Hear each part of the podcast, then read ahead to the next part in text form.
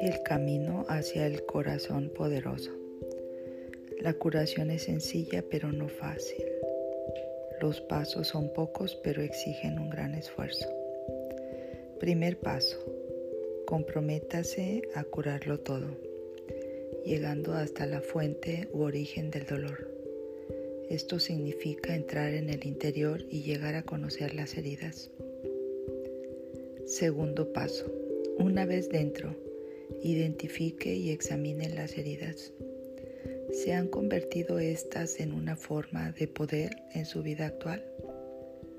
Si ha convertido sus heridas en poder, afronte los motivos por los cuales tal vez podría tener miedo de sanar. Porque liberarse de un pasado doloroso es mucho más difícil que hablar de los recuerdos. Cuando identifique sus heridas, procure que alguien dé fe de ellas y de la influencia que han tenido en su desarrollo. Necesita al menos una persona, tal vez terapeuta o amiga, que sea capaz de trabajar con usted de esta manera. Tercer paso. Una vez que haya expresado verbalmente sus heridas, observe cómo las utiliza para influir en las personas de su entorno y también en sí mismo, o incluso para dominarlas.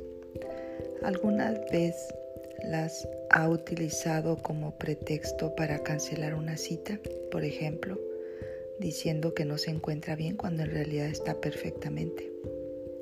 ¿Alguna vez ha intentado dominar a una persona diciéndole que sus actos le recuerdan a sus padres? ¿Se ha dado permiso para abandonar una tarea o ni siquiera intentarlo pensando lúgubremente en su pasado y por lo tanto favoreciendo una depresión? ¿Tiene miedo de perder sus conexiones íntimas con ciertas personas de su vida si sana?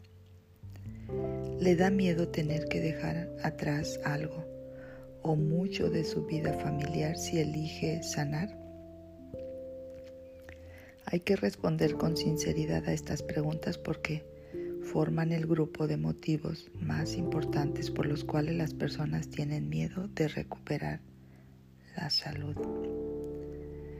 Cuando se observe durante el día, fíjese en el vocabulario que elige, su uso de la terminología terapéutica, la fluidez con que utiliza el lenguaje de la heridología Después formule nuevas formas de conversar con los demás que no estén sujetas al poder de las heridas.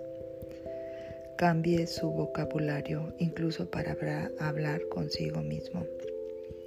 Si cambiar la forma de hablar le resulta difícil, reconozca que es mucho más difícil soltar el poder que le viene de la herida que hablar del recuerdo de la experiencia dolorosa. Una persona que no puede zafarse del poder de la herida es adicta a las heridas y cuesta tanto superar esta adicción como cualquier otra.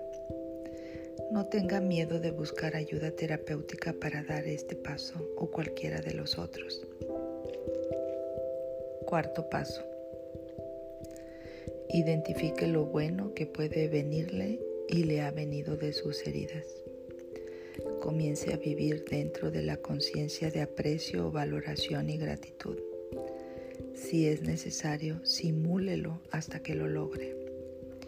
Inicie una práctica espiritual y aténgala, aténgase a ella.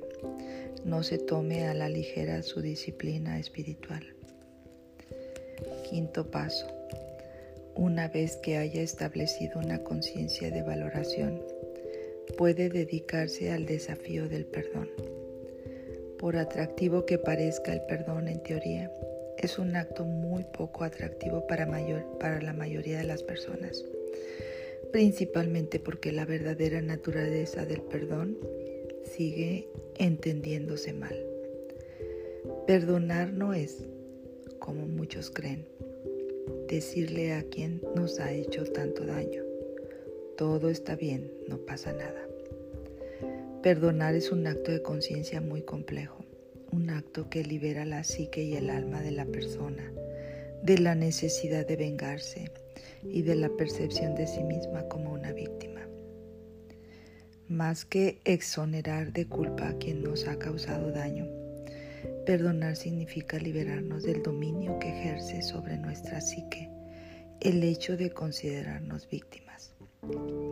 La liberación que genera el perdón llega en la transición hacia un estado más elevado de conciencia, no solo en teoría, sino energética y biológicamente. De hecho, las consecuencias de un auténtico acto de perdón rayan en lo milagroso.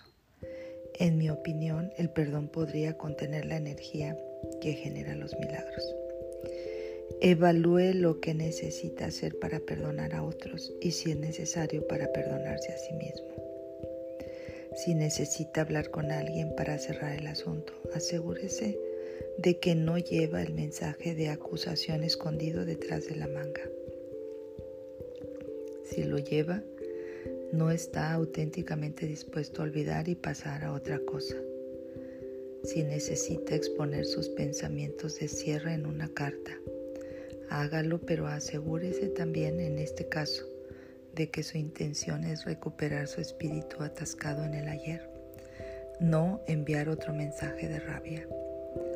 Finalmente, invéntese una ceremonia oficial en la cual llama a su espíritu para que vuelva del pasado y se libera de la influencia negativa de todas las heridas. Tanto si prefiere un rito como una oración en privado, formule su mensaje de perdón de algún modo oficial para establecer un nuevo comienzo. Sexto paso. Piense con amor. Viva con aprecio y gratitud. Invite al cambio a que entre en su vida, aunque solo sea con su actitud. Y recuérdese continuamente el mensaje de todos los maestros espirituales Mantenga su espíritu en el momento presente. En el lenguaje de Jesús, deja a los muertos y tú sigue con tu vida.